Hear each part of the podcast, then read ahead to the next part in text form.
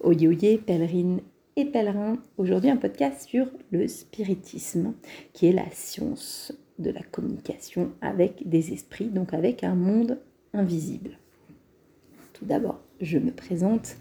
Je m'appelle Yarodisha Virginie. Je suis donc prêtresse de la tradition du condomblé afro-brésilien et je suis accompagnatrice spirituelle métissée. C'est-à-dire que j'accompagne des femmes et des hommes sur des chemins de pèlerinage intérieur.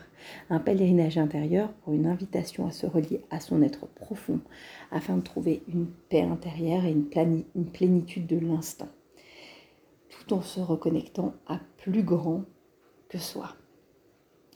Pour ce faire, j'ai fait une série de podcasts et le spiritisme en fait est un volet qui va être dans une continuité de podcasts précédents.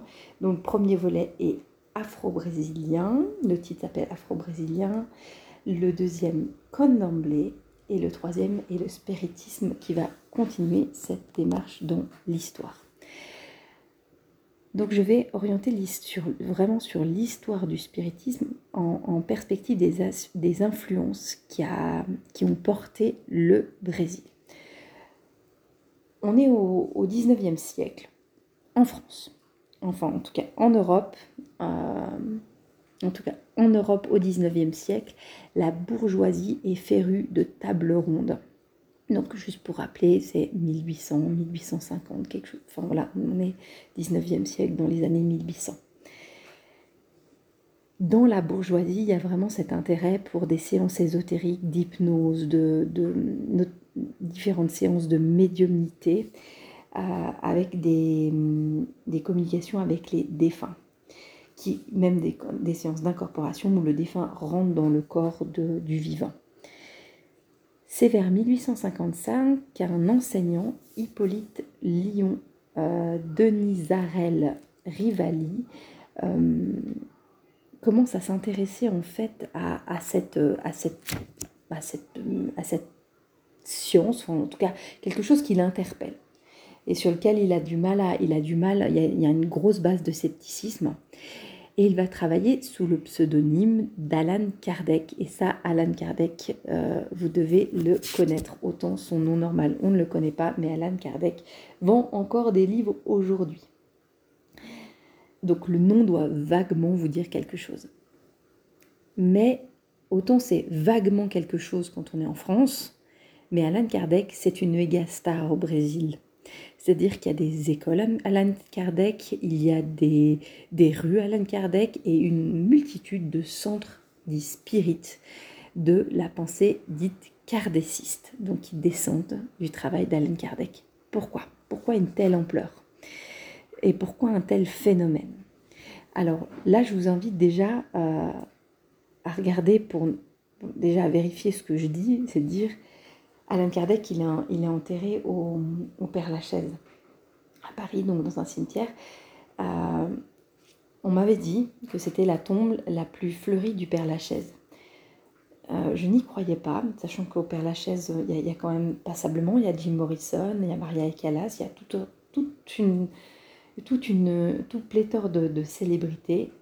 Mais en visitant effectivement le Père-Lachaise, je vous confirme, et vous pouvez aller le vérifier, Alan Kardec a effectivement la tombe la plus fleurie. Donc Alan Kardec a, une tombe plus fleurie que Jim Morrison. Donc ça met juste quelque chose d'hyper concret pour comprendre la, notoriété qu'il a dans un, dans un, réseau de, personnes qui viennent régulièrement honorer, son, honorer sa sépulture, honorer le, soutien qu'il leur a apporté. Alan Kardec, on est en c'est ce phénomène là qui donc cet homme là qui est un, pédagogue scientifique.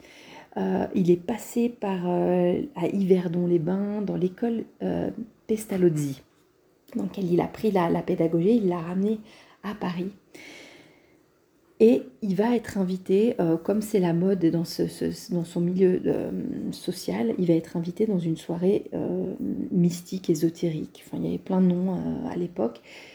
Et là, ça va l'interpeller. Il va être sceptique, mais en même temps, il va voir qu'il se passe quelque chose. Et lui, il va sortir du côté euh, euh, spectacle pour réfléchir à une autre manière, c'est-à-dire faire un, véritable travail de recherche et on va utiliser le mot de codification des rencontres. En fait, il va, il va prendre le temps de rencontrer les médiums, il va sélectionner quelques médiums et il va poser les mêmes questions aux entités qui viennent les visiter pour faire une codification. La question, c'est de se dire, à l'époque, le, spiritisme était effectivement utilisé de manière un peu spectaculaire. Lui, il va, il va essayer d'en faire quelque chose où, où, au lieu de faire de l'animation, il va poser des questions plus existentielles sur euh, la présence de Dieu, les anges, il y a toute une série de questions qui va poser à, différents médiums et en fait sur lequel il va tirer, un, il, va tirer une interprétation. Donc il va être interpellé par sa, sa rencontre avec, euh, avec des médiums, il va devoir vaincre son scepticisme et il va travailler donc de manière systématique. C'est ça qui est intéressant dans ce travail de d'Alain Kardec, c'est la systématique, c'est ce travail de chercheur. On va juste remettre dans le contexte historique. On est en 1850. Il y a une énorme présence encore euh, chrétienne, euh, catholique et religieuse dans, la, dans, le, dans le fonctionnement de l'État. Et donc il y a un, questionnement profond entre l'enseignement catholique euh, et chrétien, hein, qui rejette ce type de pratique, et ce qu'il va voir. Ça, c'est quelque chose qui est important pour contextualiser, parce que ça va être un petit peu caché, il va subir tout au long de sa vie quand même des discriminations, il va être viré d'école, enfin ça va va pas simplifier ça va pas simplifier sa vie. Il rencontre, donc il sélectionne différents médiums et il va systématiquement poser des questions euh, scrupuleusement. Il va, noter, il va poser des questions et il va noter les réponses. Il en fait à la fin de ce condensé de réponses, il va en faire une série d'ouvrages qui seront et qui sont encore aujourd'hui les fondements de la doctrine dite spirit. Et c'est là qu'Alan Kardec donc a codifié c'est-à-dire qu'il a structuré le message des médiums dont les esprits créent dont les esprits vont créer déjà un langage, il y aura des mots qui seront, inventés, euh, une philosophie euh, qui va relater, qui vont codifier différentes qualités d'esprit, qui vont donner certaines, certaines euh, manières, de, manières de se conduire dans la vie. Et le fruit donc de ce travail, c'est plusieurs ouvrages et dont les majeurs sont le livre des esprits et le livre des médiums. Vous trouvez ces deux livres dans n'importe quelle librairie, même pas besoin qu'elle soit ésotérique. Dans le rayon ésotérique, vous le trouvez dans n'importe quelle librairie. Je ne sais pas combien d'exemplaires ça a été vendu, mais ce sont des ouvrages qui sont toujours disponibles. Là, il y a deux facteurs qui vont influencer le fait que Alan Kardec soit quasi inconnu chez nous, mais une célébrité au Brésil. On va revenir toujours sur l'histoire. Donc il y a un, premier facteur qui va se passer au Brésil, c'est que fin du 19e, en fait, il y a, une grosse il y a des grosses influences de la migratoire. L'esclavage est aboli, euh, il n'en reste pas moins que le, le, pays a besoin de main-d'œuvre pour ses cultures. Et la première des choses, c'est qu'il y aura toute une main-d'œuvre qui viendra travailler, mais il y aura aussi euh, un gouverneur euh, dans la région de Rio qui va demander à de la bourgeoisie européenne de venir, en fait, qui va offrir des terres à, certains bourgeois pour venir s'installer au Brésil. Et ça a eu un grand succès sur la bourgeoisie française. Donc il y a eu une vague de migration de personnes de la haute société parisienne euh, qui a migré à Rio à la fin du 19e siècle.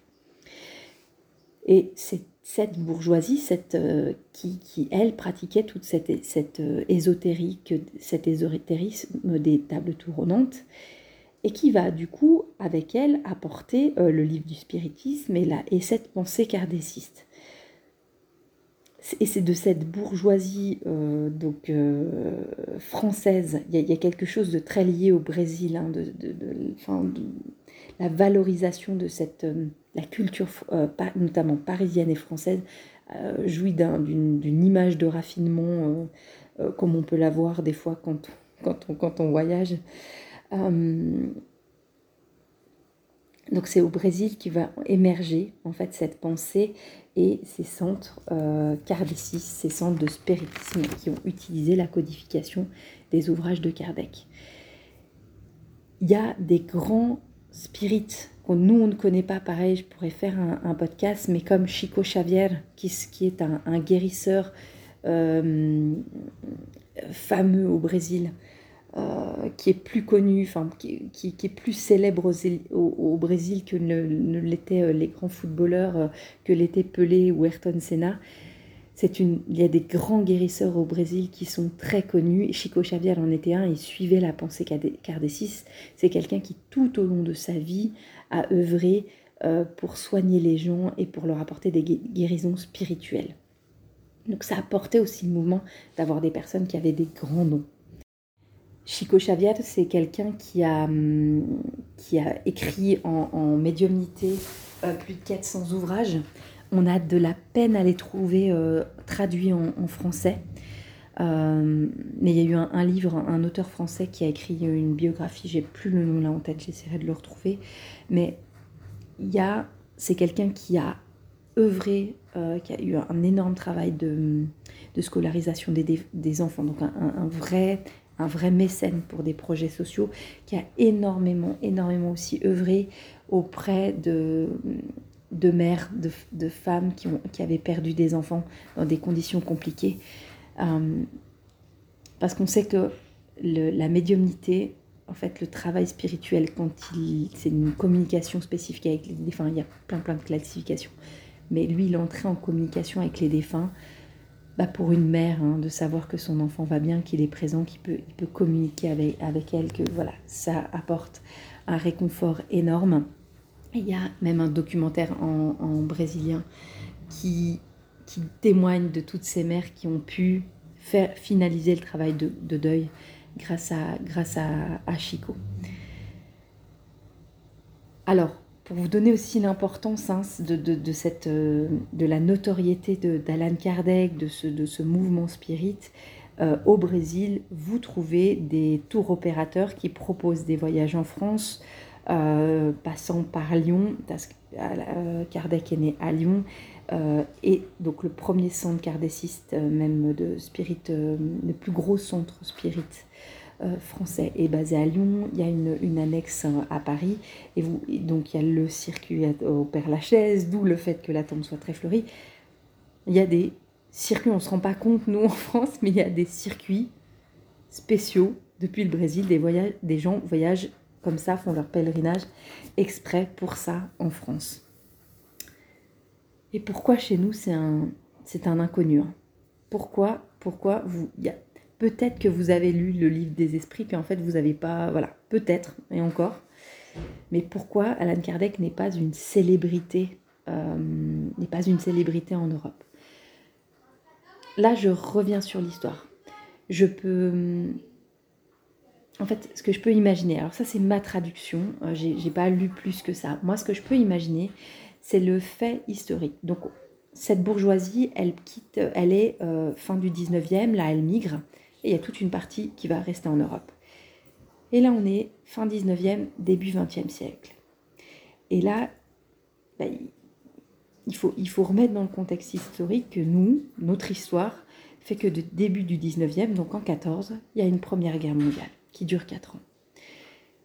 Moi, je peux imaginer que quand on est dans des temps de guerre, les questions ésotériques, de culte, d'animation de, de ce type-là, effectivement, ça devient plus une priorité. Les soirées d'amusement euh, de, ce travail-là n'est plus euh, les soirées d'amusement ne sont plus une priorité. Donc je pense qu'il y a quelque chose qui est coupé. Typiquement, hein, la pyramide de Maslow, euh, les besoins de développement et de connaissance spirituelle, c'est tout en haut. La base, on veut manger et être en sécurité. On rajoute là-dessus une seconde guerre mondiale, à peine 20 ans après. Et on est en Europe, on rajoute quelques années après, encore une vingtaine d'années après, on rajoute euh, les événements de 68, c'est-à-dire une volonté de se détacher de mouvements spirituels et religieux. Les années, les années 70, c'est l'émancipation religieuse. Il y, a, quelque chose qui se passe, c'est-à-dire que la, pensée spirite, euh, qui de, surcroît est fondamentalement ancrée dans la tradition catholique, va en plus être en opposé avec l'évolution de la société européenne des années 70. C'est-à-dire que là, on sera sur euh, Kardec pour l'Europe. Euh, si on était dans du pur marketing, Kardec, il sort son livre, c'est pas la bonne période. Kardec écrit euh, d'ailleurs un ouvrage portant une autre perspective sur les paroles de l'Évangile, qui s'appelle L'Évangile selon spiritisme. Il y a un lien profond et voilà, c'est quelque chose où la vision catholique est complètement intégrée, l'intégration de la Bible, il quelque chose de très, de très, très proche. Hein. Par contre, euh, les, certains, certains passages sont perçus de manière différente. C'est très intéressant à regarder comme un, voilà, juste un, un passage de la Bible peut être compris et perçu avec le, regard du spiritisme, donc d'un côté euh, de la communication avec les défunts, peut être compris, de manière complètement différente de ce que peut euh, le transmettre l'enseignement euh, du catéchisme classique, plus commun, on va dire. En tout cas, dans ce mouvement du spiritisme, il y a de grands dogmes qui vont, se poser. Un, bah, c'est clair, il y a une notion qui a une communication avec des défunts et avec différents esprits, avec des guides. Et qui en plus chacun ont des niveaux d'évolution un petit peu différents. Dans le spiritisme, il y a quelque chose qui fait que les médiums, les guides ont... Euh, sont forcément un peu des bourgeois européens, des défunts européens qui ont été médecins, docteurs. Euh, voilà, c'est une élite de société quand même. Les rencontres de, spiritisme sont en général, enfin sont, gratuites. Il y a un dogme qui dit sans charité, pas un dogme, pardon, c'est une phrase de, de Kardec, sans charité, point de salut. Donc les sessions de spiritisme sont gratuites. Après, j'imagine qu'il y a un modèle économique, il doit bien y avoir des locaux, des choses comme ça. J'imagine que ça doit fonctionner sur le don. Donc, au Brésil, si je reviens au Brésil, on est dans une société. Donc, historiquement, on arrive, on est sur une société blanche, euh, bourgeoise, qui, euh, qui pratique cet ésotérisme-là, et on est dans le Brésil qui se métisse.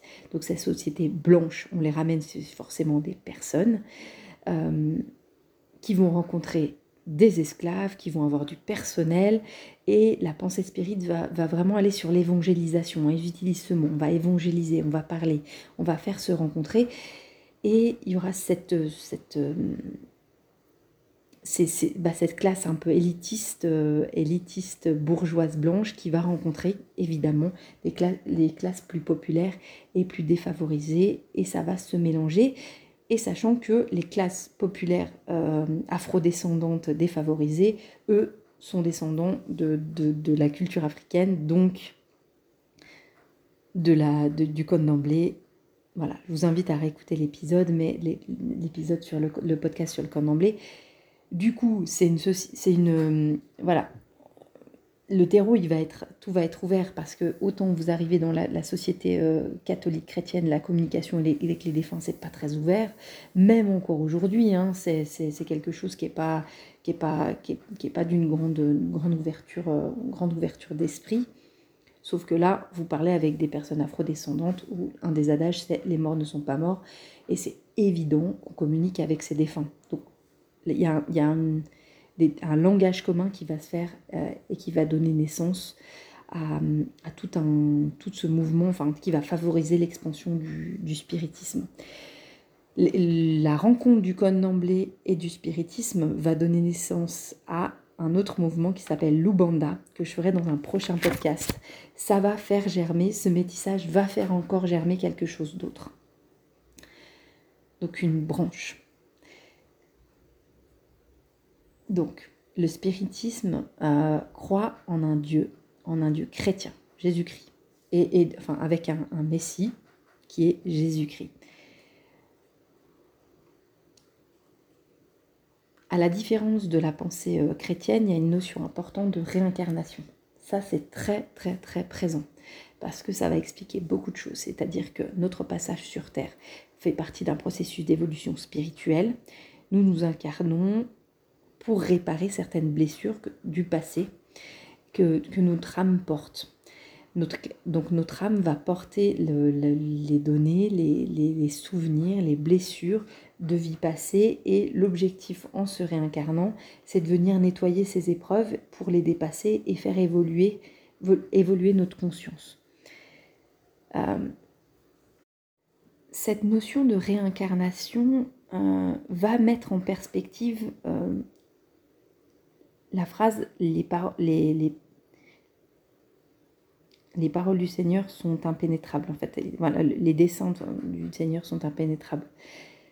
Parce qu'on n'a jamais une vision globale. En fait, le spiritisme permet d'accepter que nous n'avons jamais une vision globale. Nous avons toujours, en tant qu'humains, être incarnés maintenant, une vision tronquée de la situation. On ne peut pas dire c'est injuste, c'est pas juste, oui, on n'en sait rien, parce qu'en fait, on n'a pas l'information sur ce qui s'est passé avant, euh, les enjeux, les, tissages qui font que les épreuves de la vie arrivent maintenant. C'est quelque chose qui est très important et, vraiment, déjà, ça va permettre une, guérison. Euh, euh, face à l'épreuve. C'est-à-dire que oui, c'est injuste, c'est injuste en perspective de. mais, s'il manque un bout de données, tu, peux pas, tu ne peux pas dire que c'est injuste. Si t'arrives cet accident-là à ce moment-là, c'est peut-être parce que. Et on n'en sait rien. Ça donne une capacité de résilience.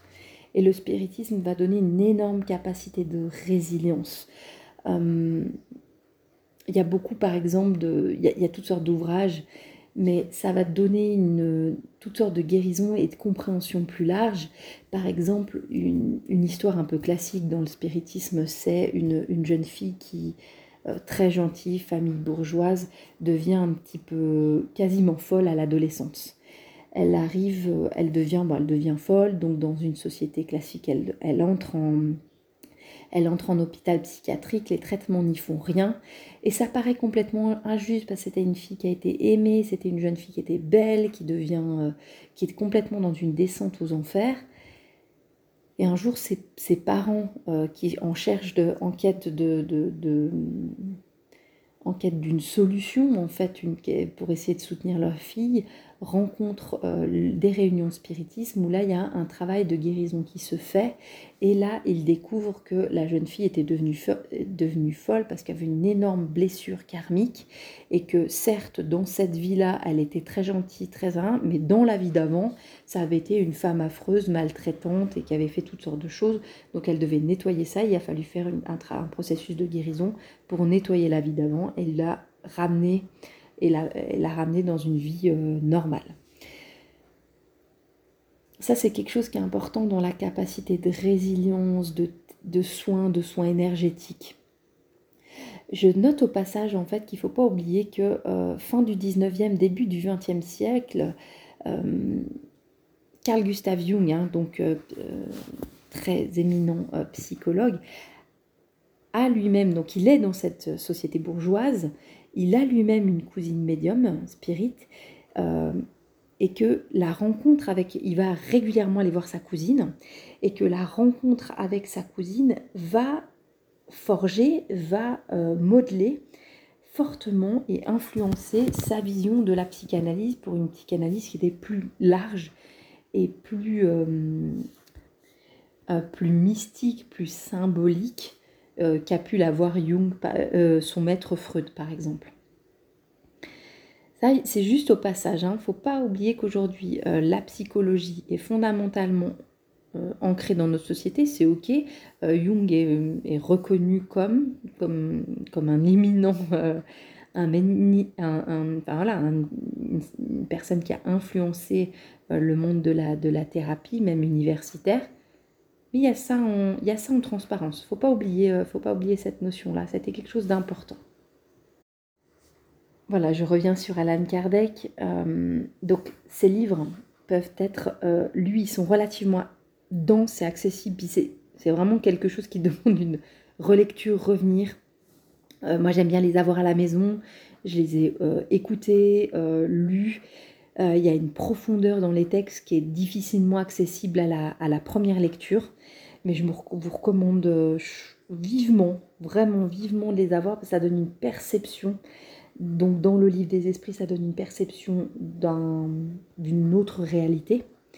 Et dans le livre des médiums, j'ai énormément apprécié la notion de... Il va décrire toutes les différentes possibilités d'être médium.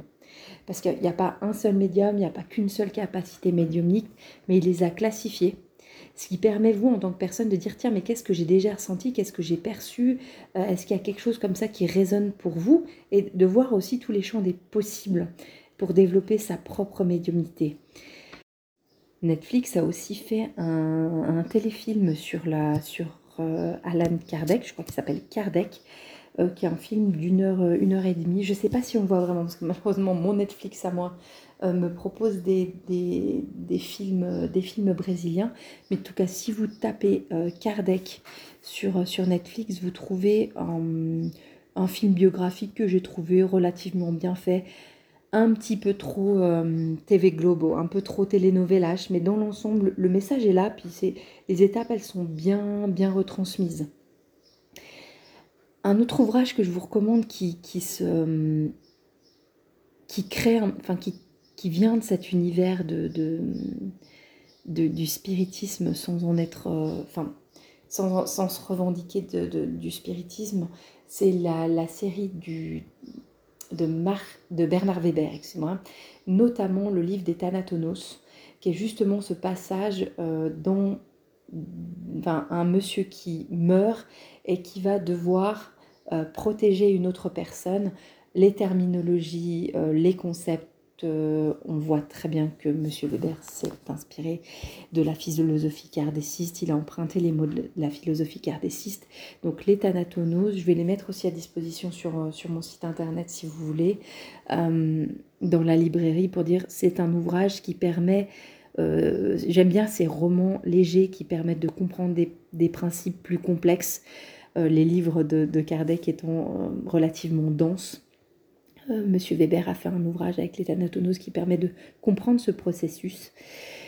Et il y a aussi un, un film que j'ai trouvé très très bon, peut-être que j'en reparlerai, pareil, qui n'est pas un grand chef-d'œuvre cinématographique, mais qui va expliquer le processus après la mort et justement ce lien entre les, vivants et le, bah, justement après la mort et comment une personne va devenir un guide spirituel qui s'appelle en français Notre demeure.